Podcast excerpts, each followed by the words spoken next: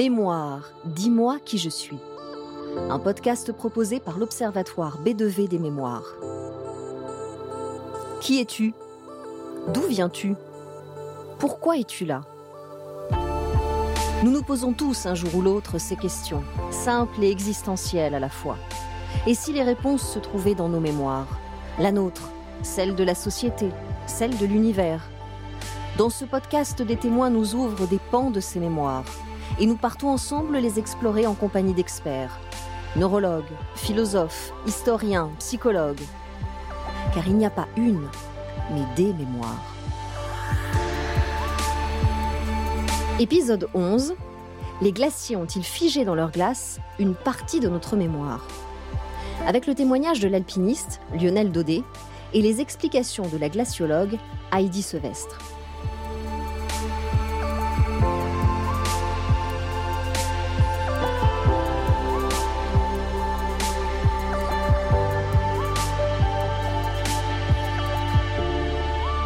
Il parle comme il écrit, les mots pleins de poésie, en quête de sens, plus que d'exploit. Lionel Daudet est alpiniste, l'un des plus doués de sa génération. Engagé aussi. Son terrain de jeu est en danger. J'ai vu ces glaciers euh, se métamorphoser euh, au fil des années, euh, malheureusement dans un, dans plus dans le sens de, de l'amaigrissement, voire de la disparition. Et donc c'est vrai qu'il y, y, a une mémoire qui est liée à la glace, qui est extrêmement présente et associée à ma propre mémoire. Lionel Daudet évoque-t-il simplement ses souvenirs d'expéditions sur des glaciers, ou bien a-t-il perçu au fil de ses ascensions une part de leur mystère? Pour le savoir, nous sommes allés rencontrer une autre passionnée, la glaciologue Heidi Sevestre. Pour moi, ces glaciers, ce sont véritablement des ancêtres, des ancêtres qui sont en place dans ces paysages majestueux depuis, euh, depuis la nuit des temps, depuis l'éternité. Et ces glaciers-là, il faut les respecter en tant que tels. Ils nous rappellent des climats passés, ils nous montrent aussi à quel point nos activités peuvent bouleverser euh, ces paysages que l'on pense immuables. Et c'est pour ça que c'est très important d'essayer de les préserver, non seulement parce qu'ils ont des archives climatiques extrêmement précieuses, mais aussi parce qu'ils nous rappellent à quel point nos activités peuvent endommager le climat. De quelles archives climatiques parle Heidi Sevestre? Sous quelle forme sont-elles encodées et stockées? Et comment les lire, puisqu'elles semblent menacées? Les glaciers sont, sont littéralement des, des sentinelles à l'heure actuelle euh, euh, du climat et, et, leur évolution qui va dans le sens de la, de la disparition, puisque on, on prédit euh, la, la, disparition des, des, grands glaciers alpins à, la fin de ce siècle. Donc, c'est dire que un bébé qui, qui, va grandir ces années, eh bien, à la fin de sa vie, verra aussi la, disparition des, grands glaciers alpins. Donc, clairement, il y a, vraiment une adéquation et un, parallèle entre, entre ces deux mémoires.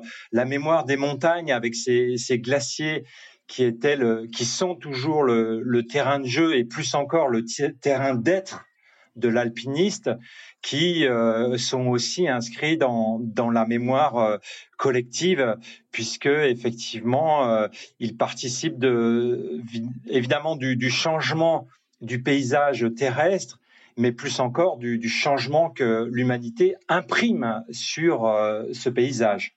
Les glaciers sont donc à la fois témoins et victimes du changement climatique.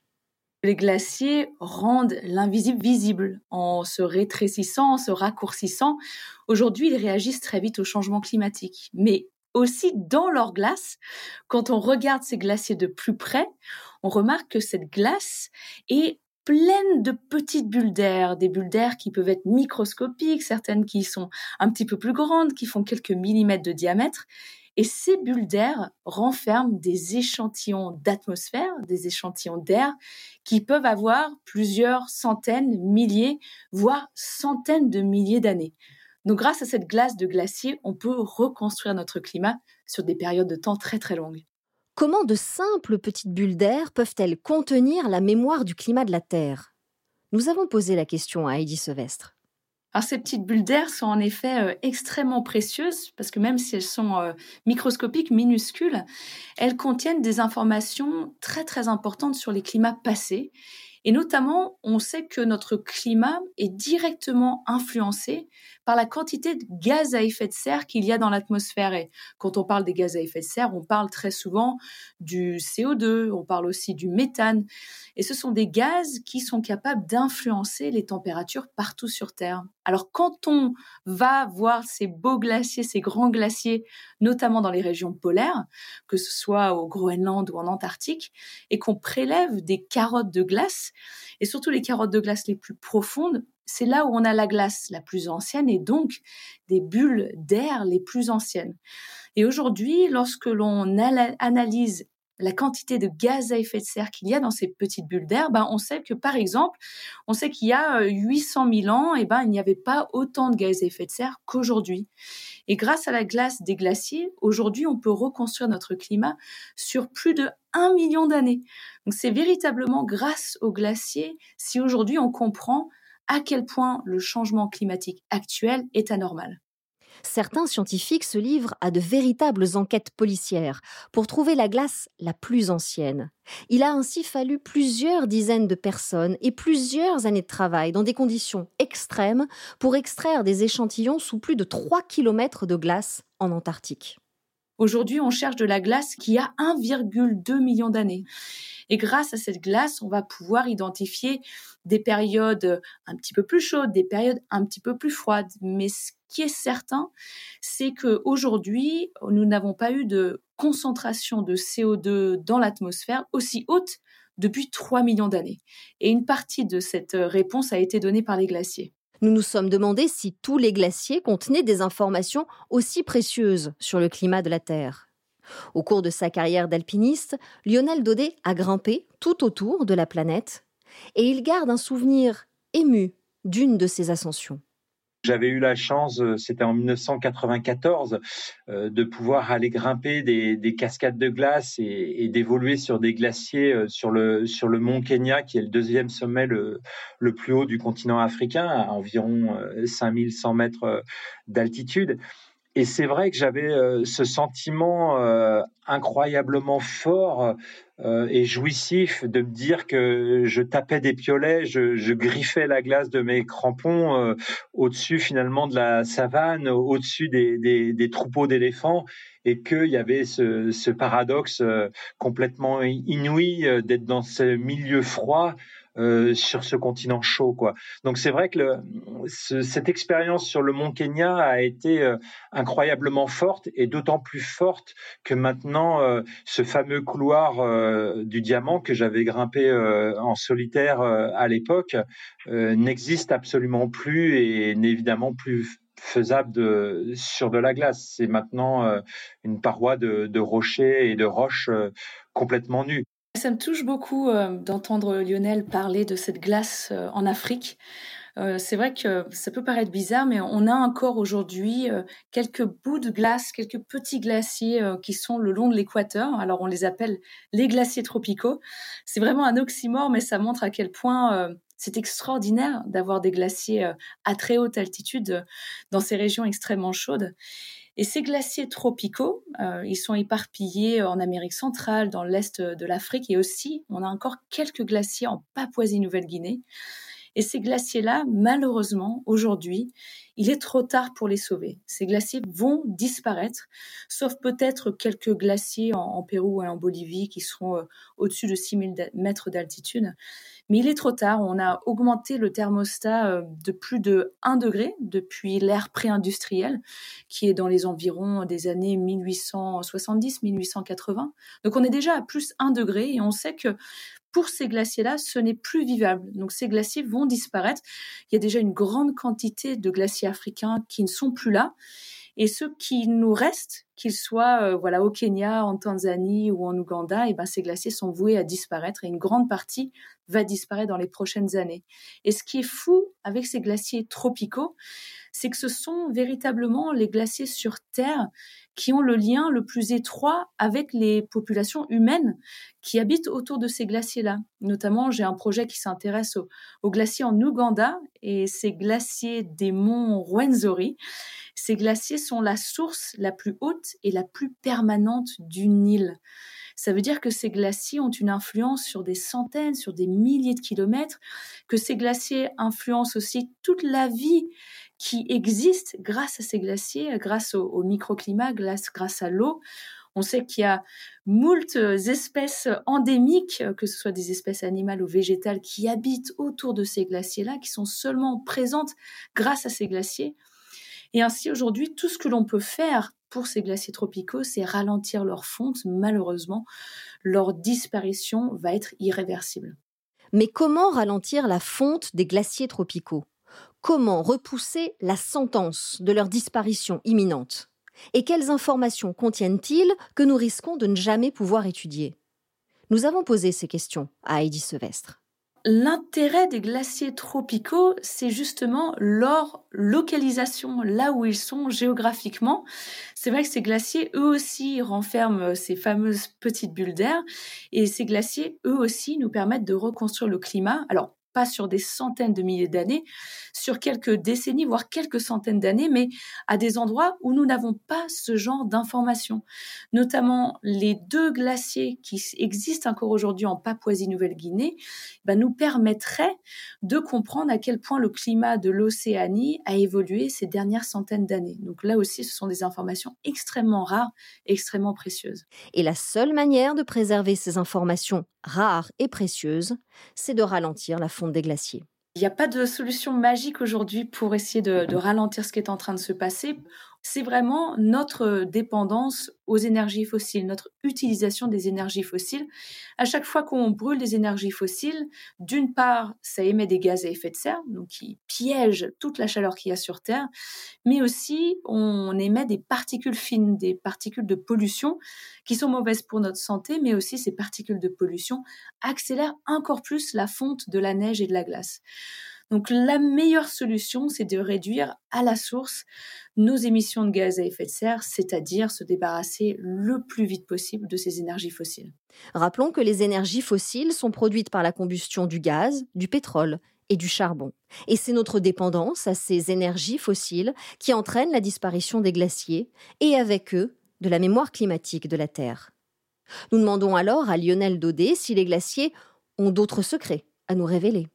Effectivement, dans, dans l'histoire euh, de, de, la montagne, on peut évoquer de célèbres euh, drames en fait euh, où bah, des corps d'alpinistes, des corps liés à des catastrophes. Je pense à la, à la catastrophe du, du Malabar Princess où un avion s'était craché dans les flancs du Mont Blanc. je crois que c'était dans les années 50 et où régulièrement des, des, corps, des, des, vestiges sont régurgités par par les glaciers donc euh, clairement, au moment où euh, les glaces se découvrent, eh bien quelque part, parfois, on a des, des énigmes euh, qui sont résolues, voilà, de, disparition d'êtres humains ou de drames qui avaient eu lieu dans, dans ces endroits-là, quoi. Nous comprenons qu'il y a donc plusieurs types de mémoire contenus dans les glaciers les glaciers sont un petit peu comme des greniers. Euh, finalement, tout ce qui leur tombe dessus ou tout ce qui tombe dans les crevasses des glaciers va être très bien conservé. Et ce qui est intéressant, c'est que ces glaciers sont toujours en mouvement. Donc parfois, euh, bah, chaque été pratiquement dans les Alpes, les glaciers régurgitent, euh, que ce soit des éléments euh, minéraux ou des éléments euh, carbone, comme peut-être voilà des, alpinistes ou des débris d'avions, euh, de l'équipement de montagne. Tout ça va être régurgité année après année, et aujourd'hui, tout cela s'accélère parce que les glaciers se raccourcissent, les glaciers perdent en épaisseur année après année. Nous demandons à Heidi Sevestre si au cours de sa carrière de glaciologue, elle a fait des découvertes étonnantes en fouillant la glace. Alors pas encore, c'est vrai que les glaciers que j'explore sont souvent dans les régions polaires, donc très très lointaines euh, de l'histoire de l'alpinisme, de l'exploration euh, dans les Alpes françaises, dans les Alpes européennes.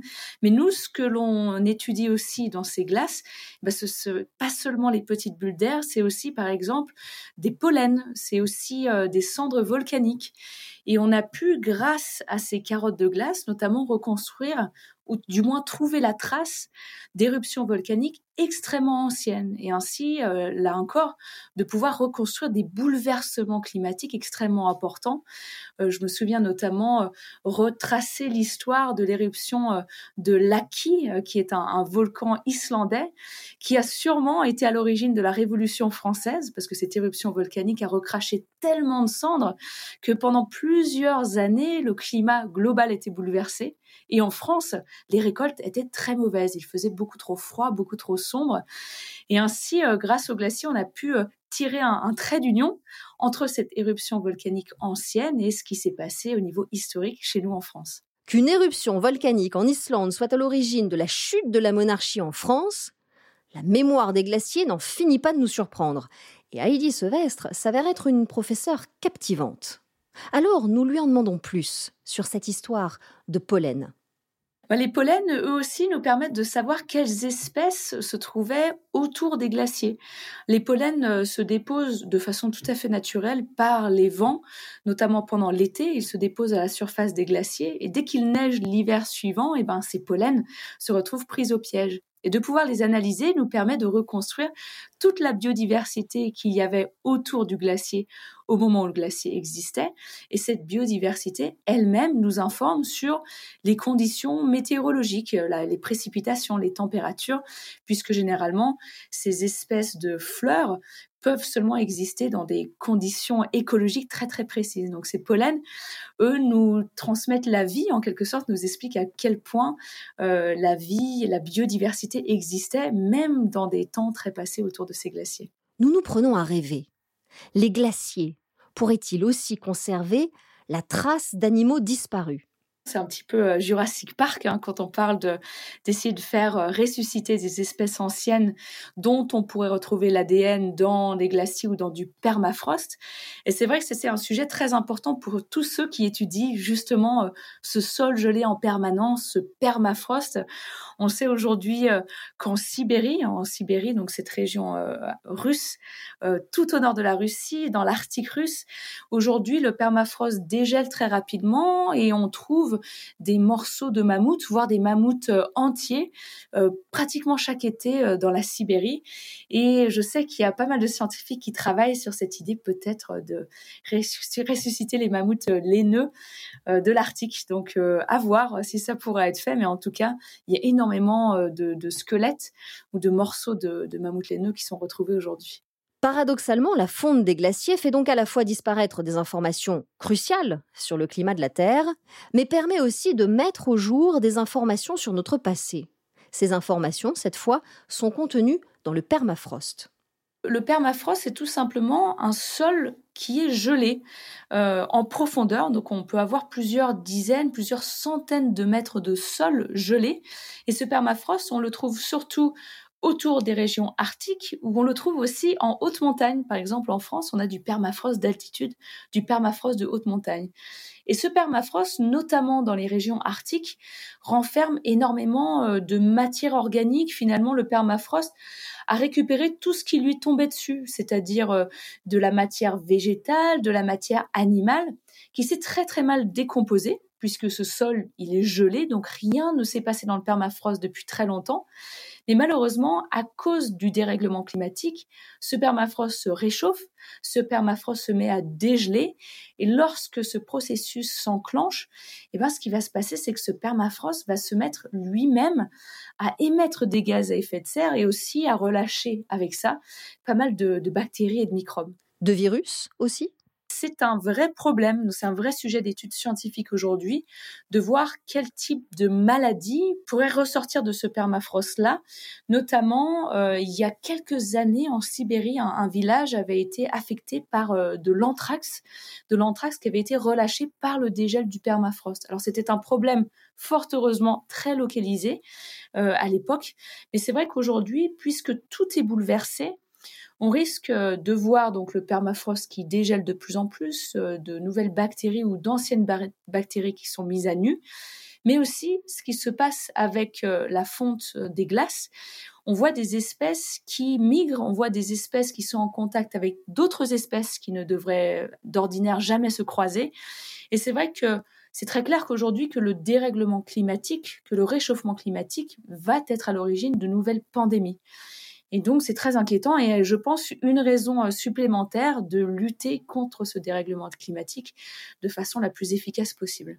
En nous livrant leurs secrets, les glaciers nous donnent donc accès à une forme de mémoire de l'humanité, une mémoire menacée qu'il nous appartient de protéger et qui nous ramène à notre condition d'homme j'ai eu à évoluer sur des structures euh, plus ou moins éphémères euh, de glace qu'on appelle des, goulottes en montagne ou euh, des cascades de glace, c'est-à-dire cette eau qui l'été coule en grondant dans les, dans les parois rocheuses et l'hiver, sous l'effet des températures négatives, se fige.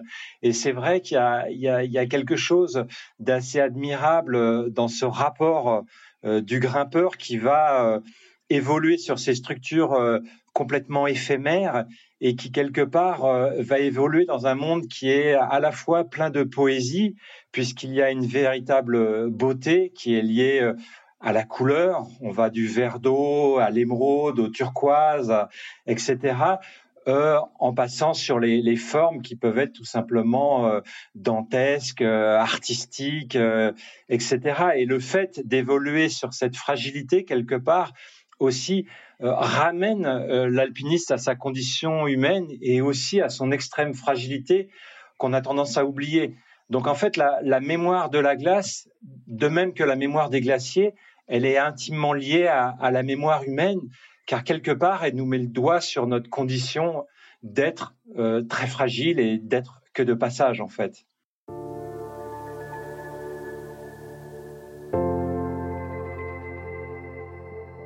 Mémoire, dis-moi qui je suis, un podcast proposé par l'Observatoire B2V des mémoires, membre du groupe B2V.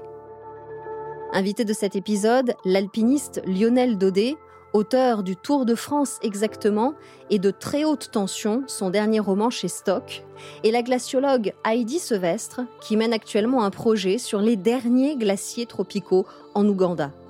Si vous avez aimé cet épisode, parlez-en autour de vous et abonnez-vous pour ne pas rater les prochains.